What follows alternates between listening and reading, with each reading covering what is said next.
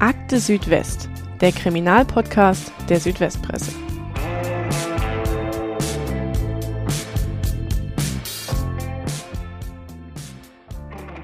Es ist ruhig in Siegelsbach am 7. Oktober 2004.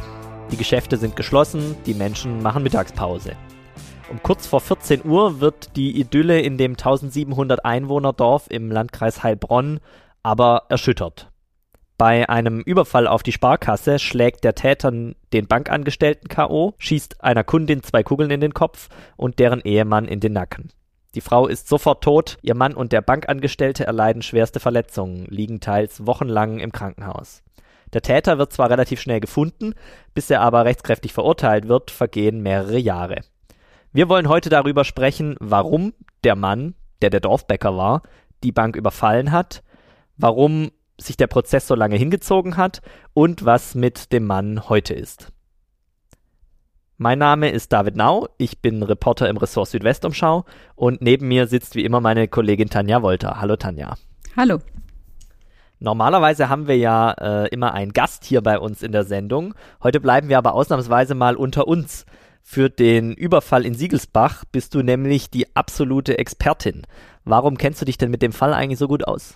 Also es hängt damit zusammen, ich war Korrespondentin viele Jahre bei einer Nachrichtenagentur in Stuttgart, hießen äh, DDP, Deutscher Depeschendienst.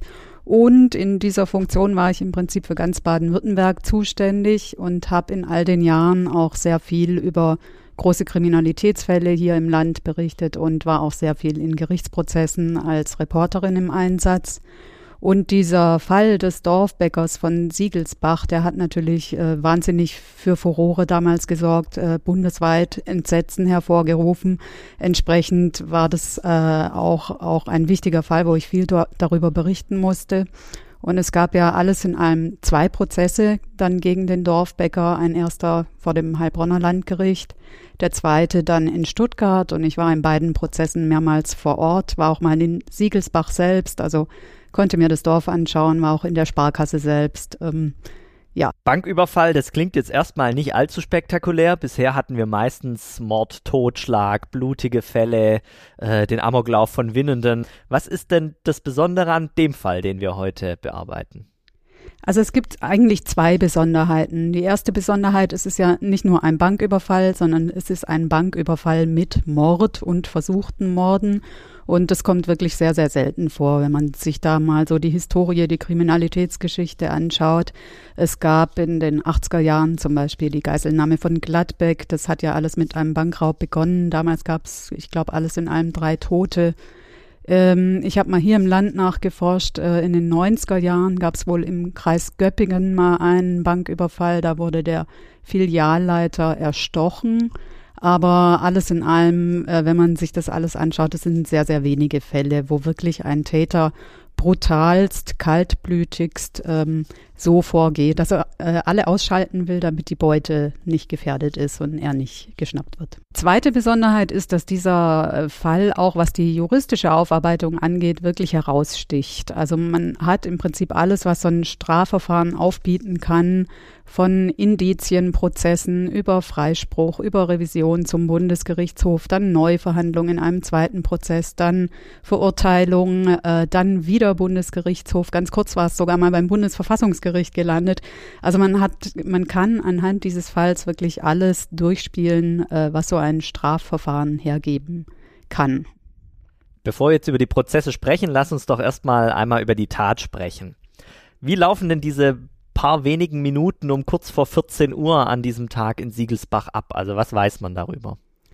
Ja, also man muss sich das so vorstellen, Siegelsbach ist ja ein kleines Dorf. Ähm, entsprechend ist diese Sparkassenfiliale dort auch sehr klein. Also es ist ein Flachbau, nur ein Geschoss. Ähm, und dort hat auch nur ein äh, Mitarbeiter gearbeitet. Und das war zu der Zeit auch gar nicht der Filialleiter selbst, der war im Urlaub, sondern er hatte eine Vertretung, ein Bankangestellter, der eigentlich sonst in einer anderen Sparkasse arbeitet. Ähm, in so einer kleinen Bank gibt es natürlich auch eine Mittagspause, die ging da immer von 12 bis 14 Uhr. Und kurz vor 14 Uhr ist der Bankangestellte dann zurückgekehrt, hat die Bank aufgeschlossen oder wollte sie aufschließen und ist schon in diesem Moment von dem Bankräuber abgepasst worden, in die Bank reingedrängt worden und überfallen worden.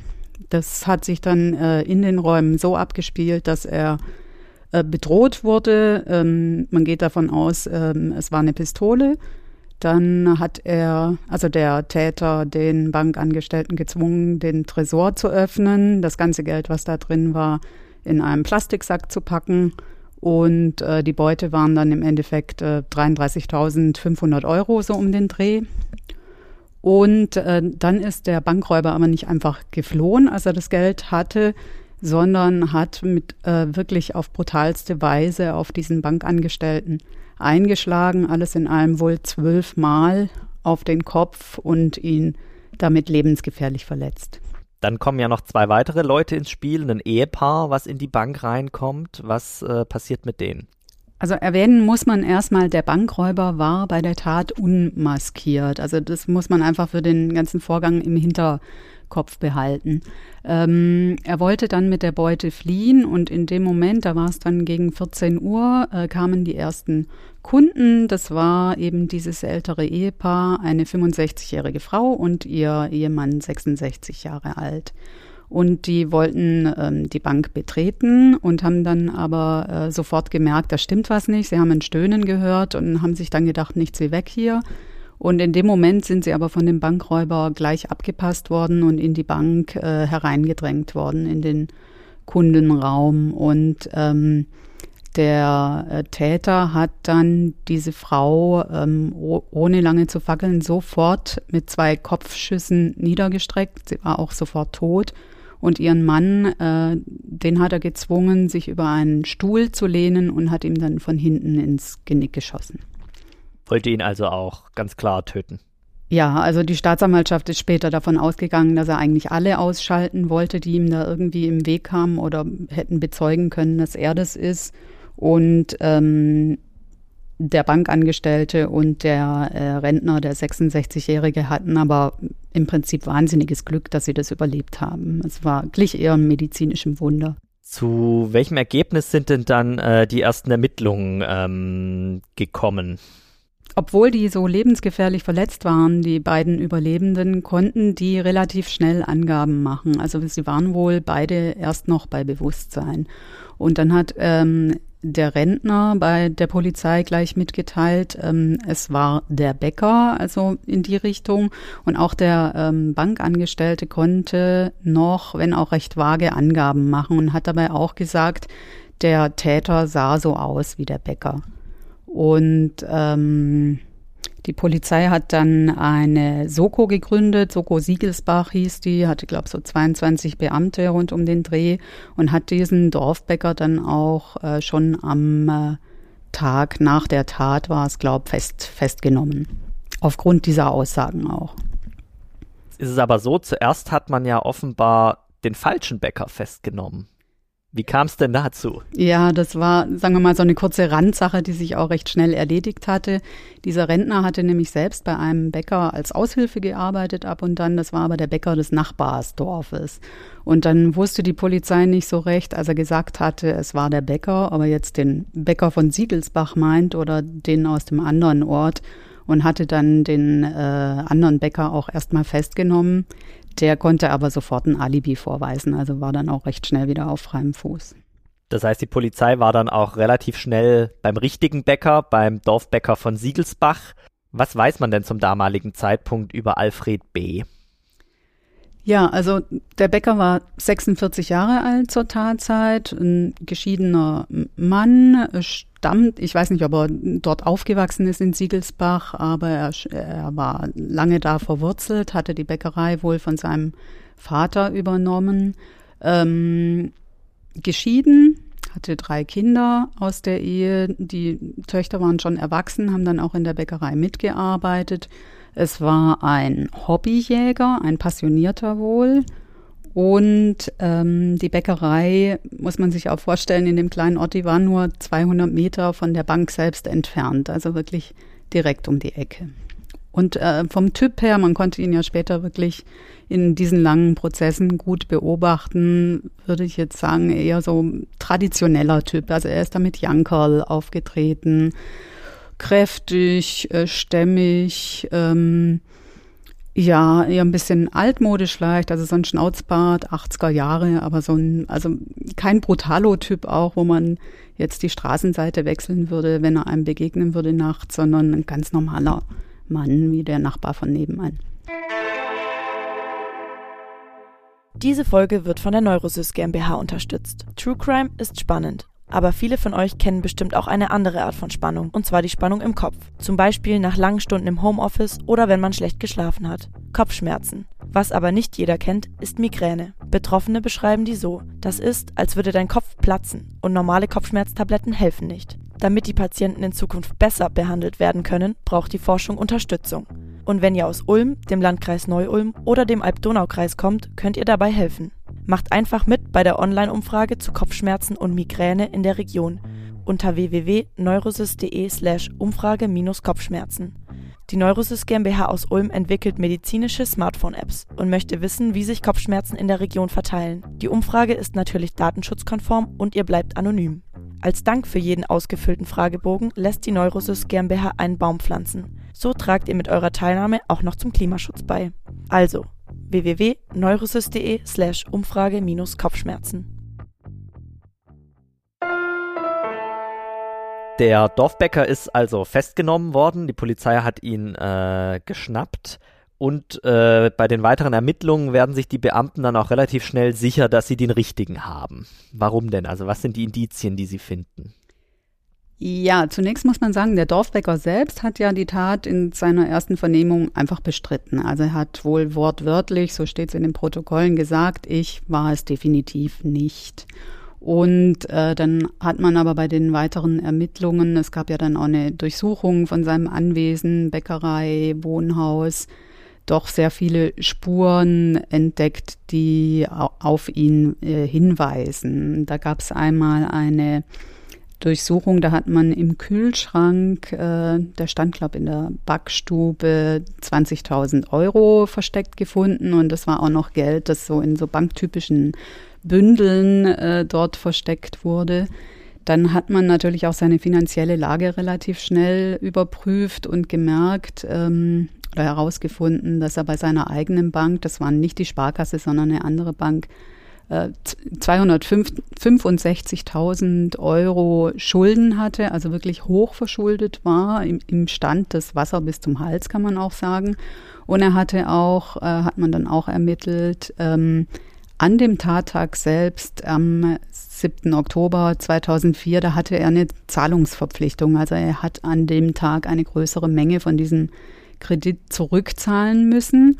Und man hat auch dann tatsächlich gemerkt, er hat an dem Tag äh, 10.000 Euro äh, überwiesen an seine Bank. Also so, äh, er hatte, wenn man jetzt diese 10.000 Euro und die anderen 20.000 zusammenrechnet, dann kommt man schon in etwa auch auf die Tatbeute. Dann ähm, hat er natürlich kein Alibi zu dem Zeitpunkt für diesen Tatzeitraum gehabt. Es gab auch einige Zeugen, die ihn da wohl in Tatortnähe gesehen haben um die Zeit. Ähm, es wurde dann auch noch sein Fahrzeug natürlich auseinandergenommen. Da hat man eine kleine Blutspur gefunden und dann bei der kriminaltechnischen Untersuchung festgestellt, dass, also man konnte dieses Blut nicht 100 Prozent diesem Bankangestellten na, ähm, zuordnen, aber doch mit einer relativ hohen Wahrscheinlichkeit. Also das war dann ein weiteres Indiz, was gegen ihn sprach. Ähm, ein Problem hat man von Anfang an gehabt, nämlich die Tatwaffe. Die war nämlich weg. Die hat man nie gefunden. Also man hat da einen wahnsinnigen Aufwand betrieben, Taucher eingesetzt, die mehrere Seen im Untergrund abgesucht haben, Hubschrauber eingesetzt, Spürhunde eingesetzt. Also wirklich das alles aufgeboten, um diese Waffe zu finden. Gibt es bis heute nicht die Tatwaffe.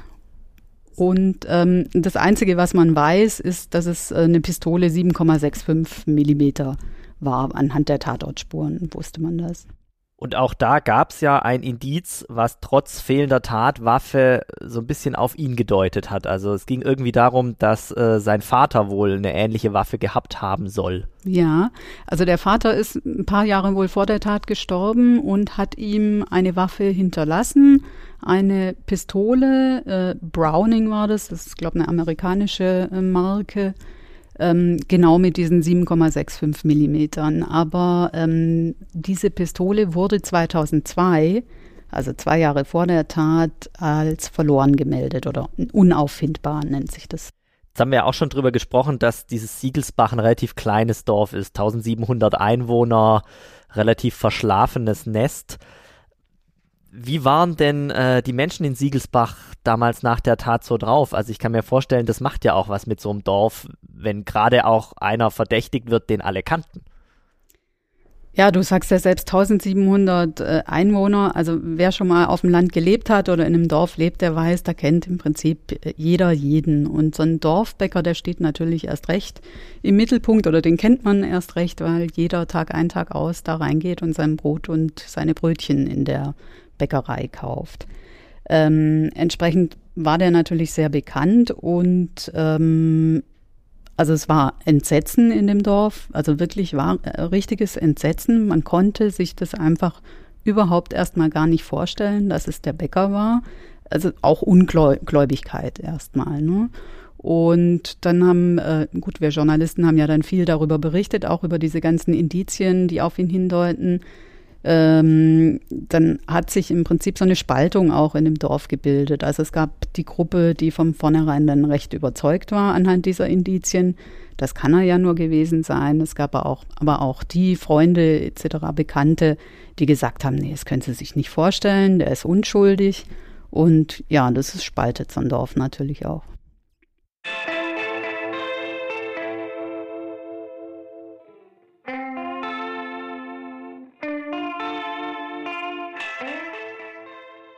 Am 14. April 2005, also so knapp ein halbes Jahr nach der Tat, äh, hat dann der Prozess begonnen. Der äh, Dorfbäcker Alfred B. musste sich äh, vor dem Landgericht in Heilbronn verantworten. Was hat ihm denn die Staatsanwaltschaft vorgeworfen? Also die Anklage lautete einmal auf Mord im Fall der ähm, 65-jährigen Rentnerin, dann zweifachen versuchten Mord und der Bankraub selbst war noch angeklagt als räuberische Erpressung mit Todesfolge. Das ist jetzt mal das juristische. Ähm, die Staatsanwaltschaft hat auch von vornherein gesagt in der Anklage, er hatte ähm, also er hat in Tötungsabsicht alle Zeugen ausschalten wollen, um im Prinzip nicht erkannt zu werden und um die Beute zu sichern für sich. Du hast vorher schon gesagt, in den Polizeiverhören hat er die Tat immer bestritten, hat gesagt, er war es nicht. Was hat er denn vor Gericht gesagt? Er hat nichts gesagt. Also er hat wirklich rein gar nichts gesagt. Das gilt sowohl für den ersten Prozess als auch für den zweiten Prozess. Ähm, noch nicht mal mehr zur Person, das ist auch ungewöhnlich. Normalerweise werden die ja erst zu, nach dem Namen gefragt und ähm, nach äh, Geburtsdatum, Beruf etc. Auch dazu hat er die Aussage verweigert. Und letztlich, es gibt ja dann immer das sogenannte letzte Wort am Ende eines Prozesses, ähm, hat er nur da jeweils einen einzigen Satz gesagt und äh, im Prinzip wiederholt, was er schon in der Vernehmung gesagt hat, ich bin unschuldig. Das hat er im ersten Prozess ohne Schwur gemacht, im zweiten Prozess dann mit Gottes Schwur. Wir haben ja gerade auch schon drüber gesprochen, dass die äh, Polizei dann zahlreiche Indizien gesammelt hat, die auf äh, Alfred B. hingedeutet haben. Kam da denn im Prozess noch mehr raus als das, was wir jetzt schon gehört haben? Ja, da kamen schon noch Details hin hinzu. Also wir haben ja die gefundenen Geldbündel, die Blutspur im Fahrzeug, das hatten wir ja schon alles. Und im, in so einem Prozess sagen ja aber auch sehr viele Gutachter noch aus, jede Menge Zeugen. Und da hat sich dann einmal herausgestellt, dass es äh, Stiefelspuren am Tatort gab. Und zwar von Gummistiefeln. Und ähm, es, ist, äh, es wurde dann auch bekannt, dass ähm, der Bäcker genau solche Stiefel, also erstens in der Größe hatte. Und es waren jetzt auch schon eher besondere Stiefel, also sehr hochwertige französische Stiefel, die Hobbyjäger oder Jäger generell ähm, gerne tragen. Dann haben ja auch noch zusätzlich die beiden überlebenden Opfer ausgesagt, also der äh, 66-jährige Rentner und äh, der Bankangestellte. Was haben die denn ausgesagt und zum Zweiten, was haben die für einen Eindruck hinterlassen? Also beide haben vor Gericht ausgesagt, dass sie sich absolut sicher sind, dass es der Bäcker ist. Und äh, haben da wirklich, also Stein und Bein geschworen, kann man im übertragenen Sinne sagen, haben, haben da keinerlei Zweifel daran gelassen. Also der Bäcker war's. Dann ähm, hat der ba Bankangestellte auch berichtet, wo dann auch klar wurde, er hat ihn schon mal vorher gesehen, dass der Dorfbäcker wenige Tage vor der Tat oder ungefähr eine Woche vorher schon mal bei ihm in der Bank war und ihm dabei sogar eine Laugenstange überreicht hat, sich im Prinzip vorgestellt hat als Dorfbäcker. Also er hatte ihn schon mal gesehen. Und äh, bei dem Rentner gilt es im Prinzip genauso. Der ist ja, stammt ja aus Siegelsbach, der kennt diesen ähm, Bäcker, hat auch ab und dann immer in seiner Bäckerei eingekauft und kannte ihn wohl sogar von anderen Begebenheiten. Also die sollen sogar mal Skat miteinander gespielt haben. Du hast noch gefragt, wie die, wie die gewirkt haben.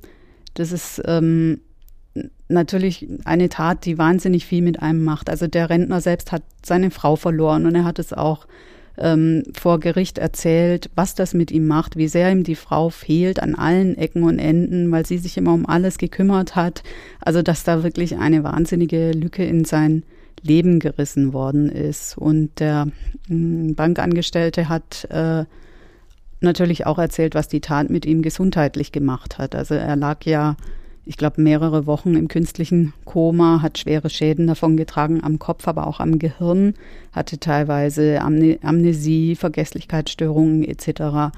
Ähm, ist auch nie wieder in den Kundendienst einer Bank zurückgekehrt, sondern dann wohl intern später gearbeitet, damit er eben keinen Kontakt mehr mit Kunden oder potenziellen Bankräubern hat. Man hatte also die äh, Aussagen der beiden überlebenden Opfer, dass es der Dorfbäcker gewesen sei. Man hatte äh, die Geldbündel gefunden. Man hatte weitere belastende Indizien, die alle auf äh, den Dorfbäcker hingewiesen haben. Also eigentlich eine klare Sache.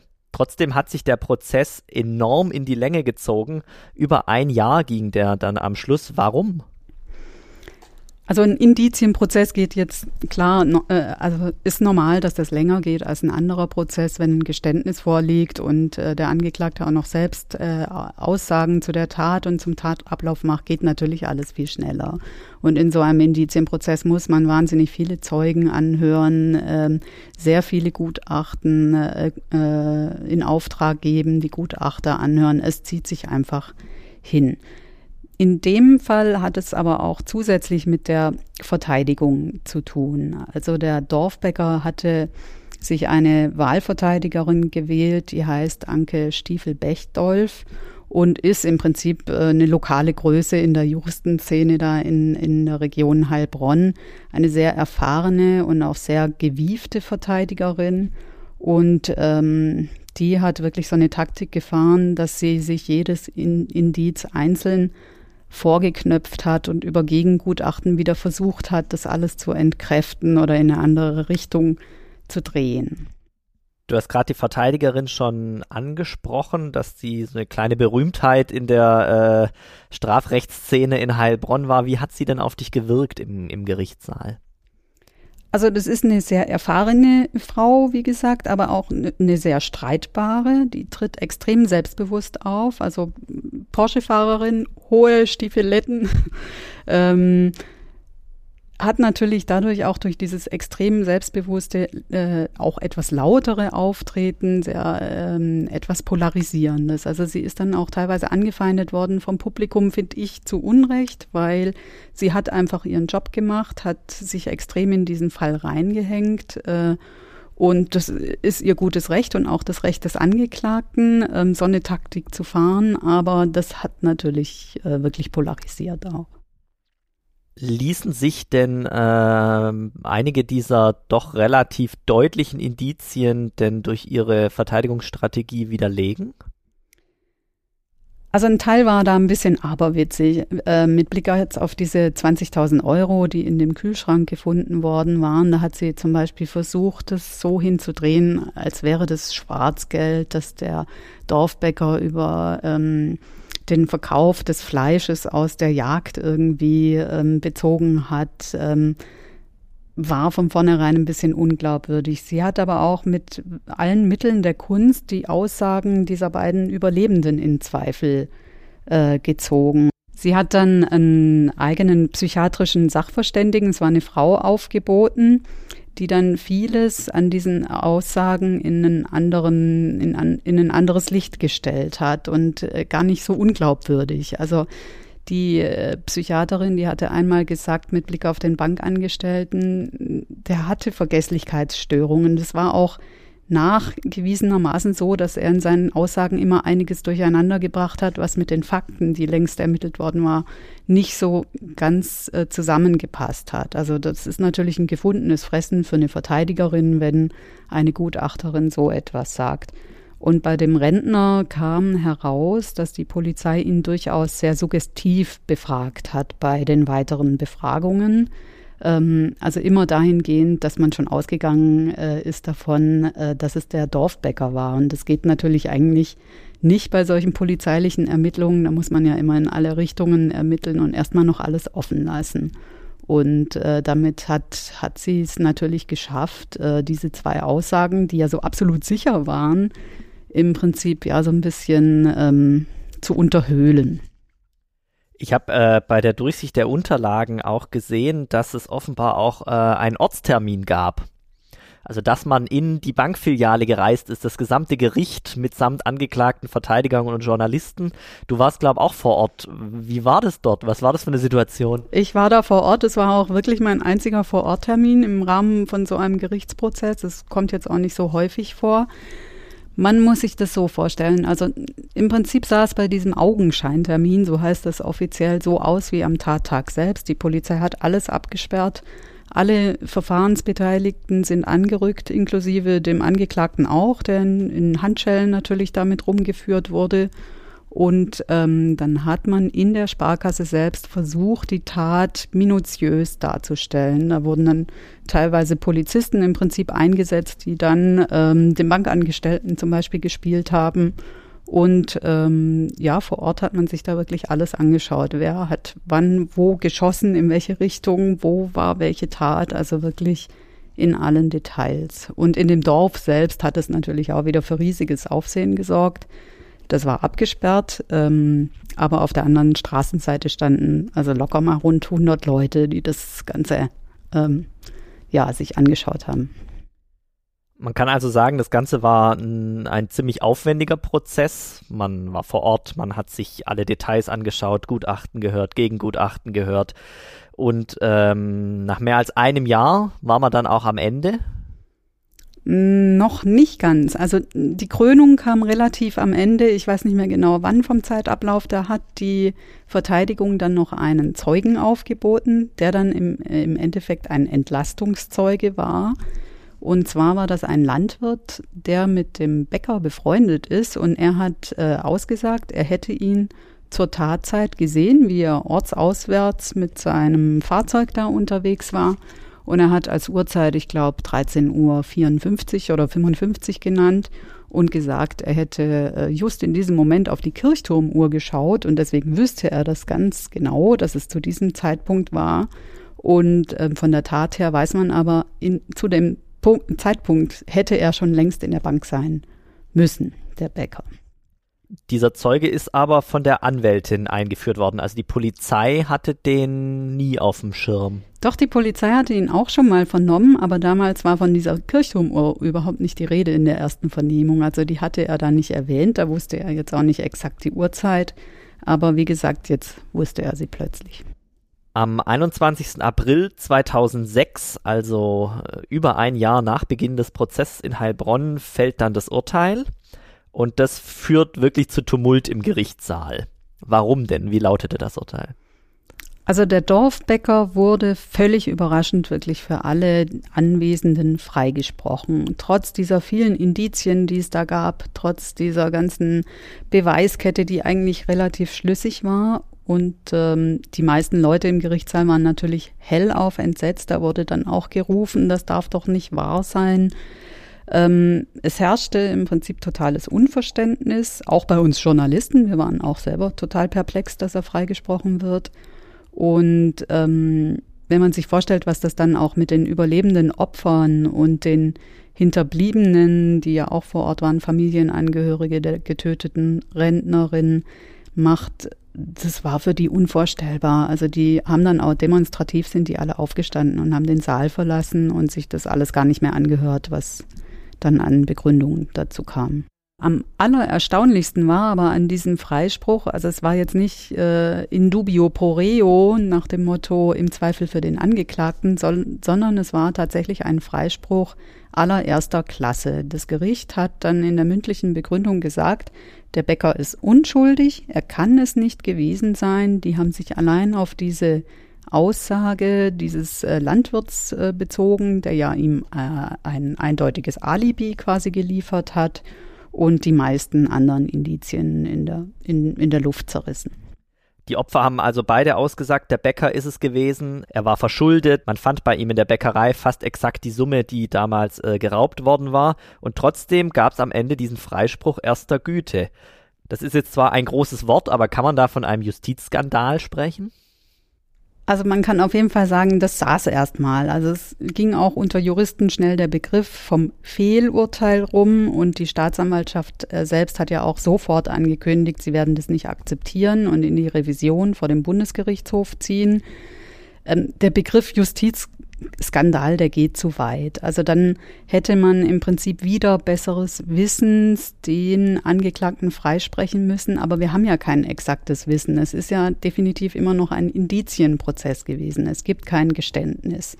Und dann kann man dem Gericht ja auch nicht vorwerfen, es hätte irgendwie pflichtwidrig gehandelt, zu wenige Zeugen gehört. Das Gegenteil war ja der Fall. Also das Ganze hat ja über ein Jahr gedauert und man hat wirklich alles herangezogen, was es, was man da aufbieten konnte.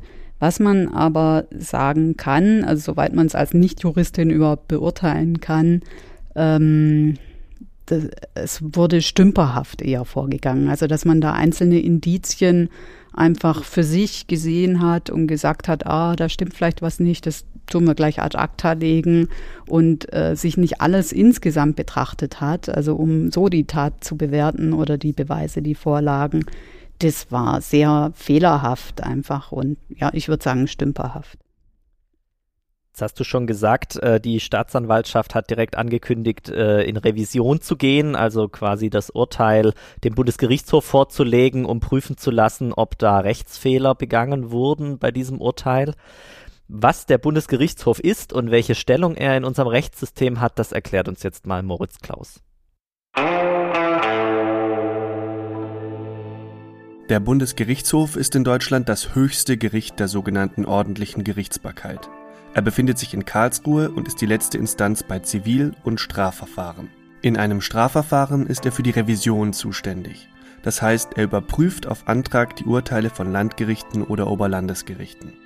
Anders als bei einer Berufung werden bei der Revision nicht mehr die Umstände des Falls untersucht, sondern es wird lediglich geprüft, ob das bisherige Urteil Rechtsfehler beinhaltet. Das Urteil liegt jetzt also beim Bundesgerichtshof zur Überprüfung. Wie ist es denn weitergegangen? Also das, der Bundesgerichtshof überprüft ja immer ein schriftliches Urteil und das war schon ziemlich eigenartig, weil dieses schriftliche Urteil, das kam dann ganz anders rüber als das mündliche Urteil, was die Richter in Heilbronn gefällt haben. Da war dann plötzlich nicht mehr davon die Rede, dass der Täter unschuldig ist, sondern da wurden dann Zweifel einfach an der Täterschaft erhoben. Das ist schon mal recht ungewöhnlich gewesen. Ähm, dann hat der BGH das Urteil überprüft. Da ist dann, glaube ich, auch schon wieder fast ein Jahr vergangen gewesen ähm, seit diesem Freispruch.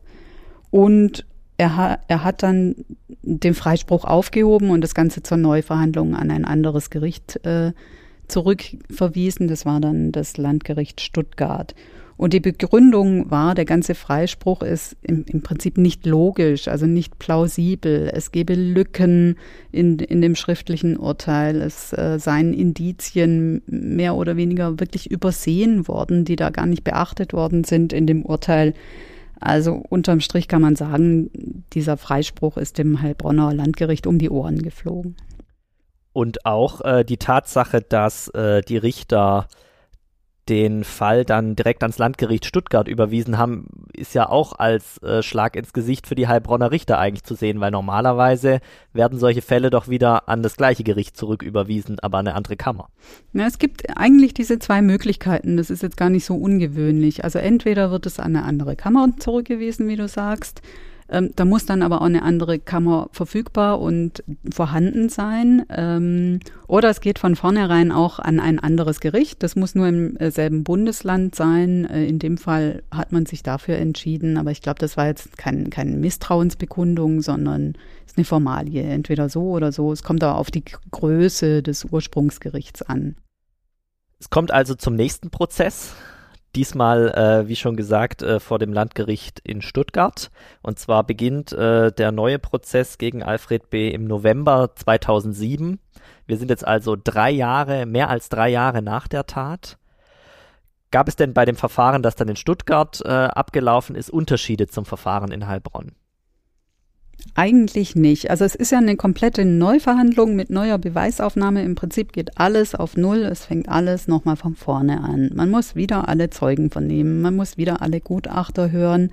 Äh, in dem Stuttgarter Prozess war es dann, glaube ich, letztlich so, dass man äh, sogar mehr Zeugen, 111 äh, insgesamt, äh, sich angehört hat als in dem Heilbronner Prozess. Ähm, der Dorfbäcker, der saß zu dem Zeitpunkt natürlich wieder in Untersuchungshaft. Er war aber nach dem Freispruch war er ja erstmal auf freien Fuß gekommen, aber äh, als der BGH das aufgehoben hat, den Freispruch, ist er dann auch gleich wieder verhaftet worden. Wir haben ja eingangs schon gesagt, er hat nichts gesagt. Also er saß einfach wieder nur relativ teilnahmslos im, im Gerichtssaal und hat geschwiegen.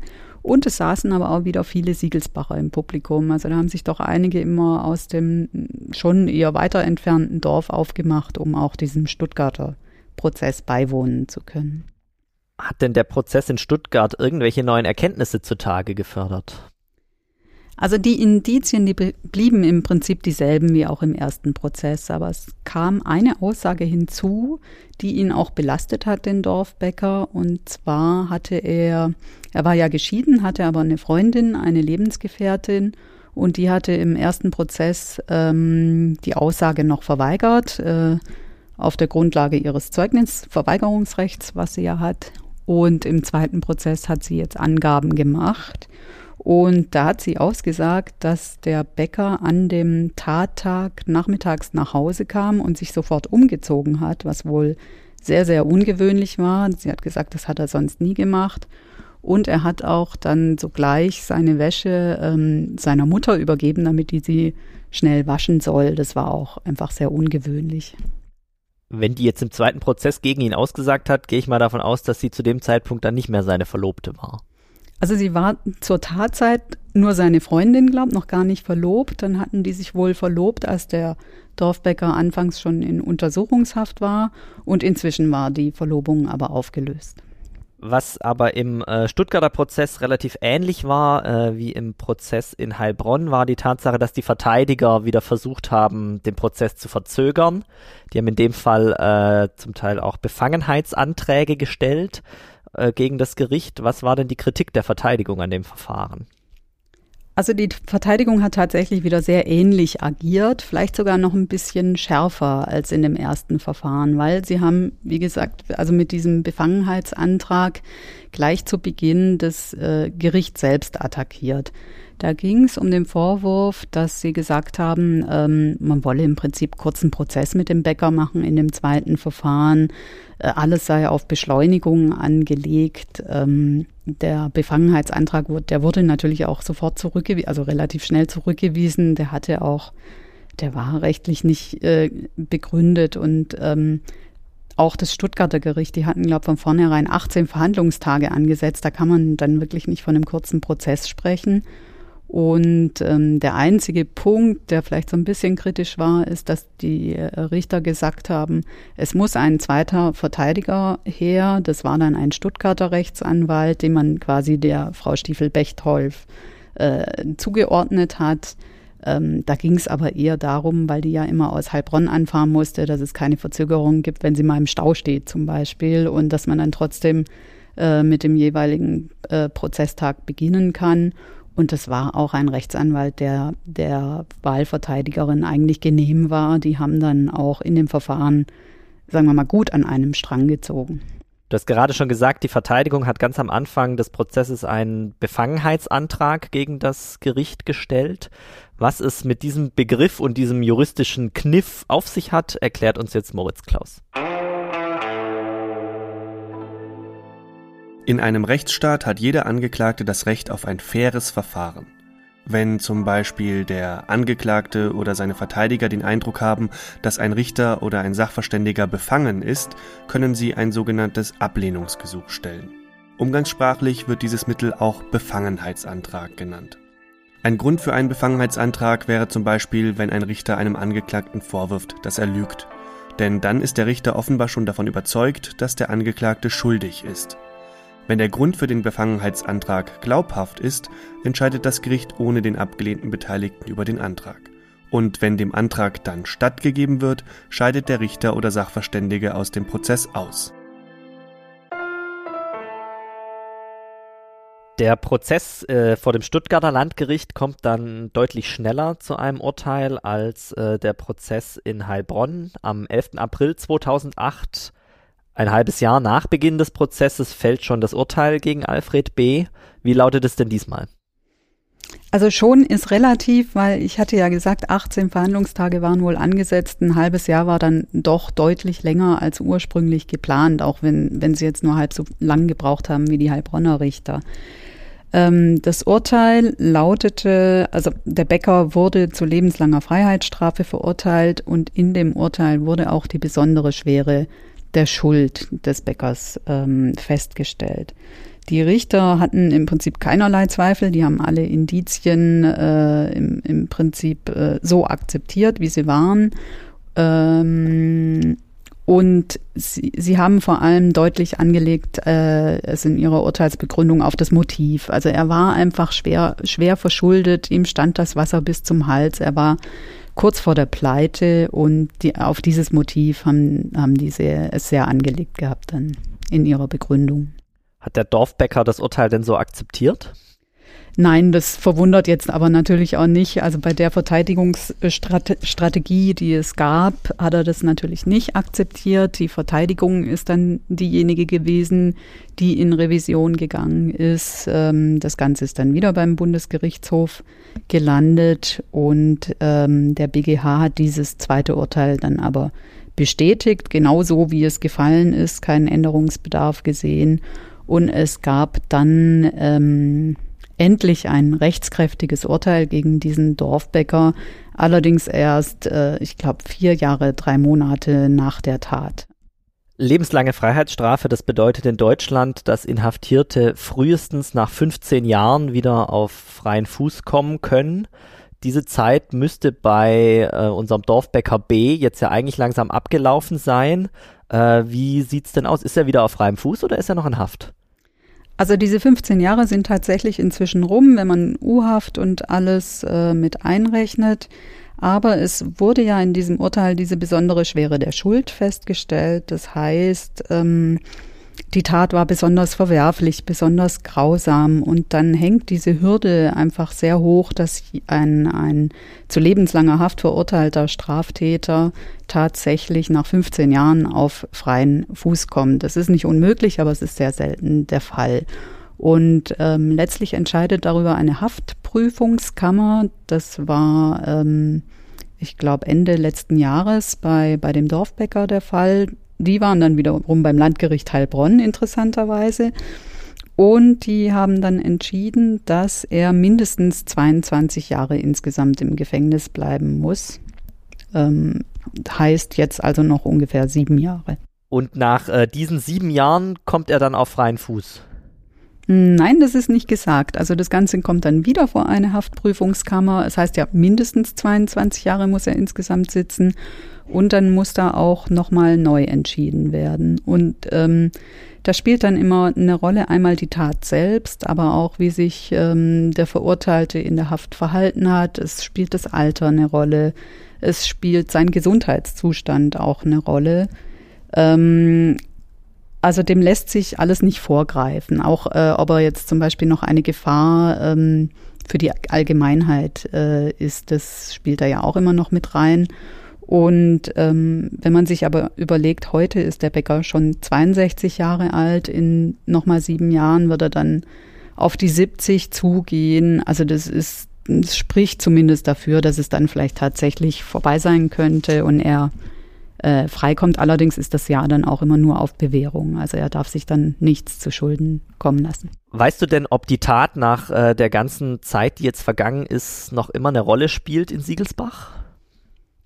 Es, es hat bestimmt sehr, sehr viele Jahre eine Rolle gespielt, weil diese kleine Bank, die ist in der Hauptstraße, da läuft wirklich jeder Dorfbewohner einmal am Tag bestimmt mindestens vorbei. Jeder äh, kannte das Geschehen, man, man läuft immer direkt an diesem Tatort vorbei. Also es hat äh, die Leute bestimmt sehr ähm, ja, beeinflusst auch eine, eine Zeit lang. Aber ähm, nach so vielen Jahren will man davon auch nichts mehr wissen. Und ähm, diese Bank gibt es heute nicht mehr. Das hat nichts mit dem Bankraub zu tun, aber in so kleinen Dörfern äh, sind einfach die meisten Sparkassenfilialen generell dicht gemacht worden. Und was ist eigentlich aus der Bäckerei geworden?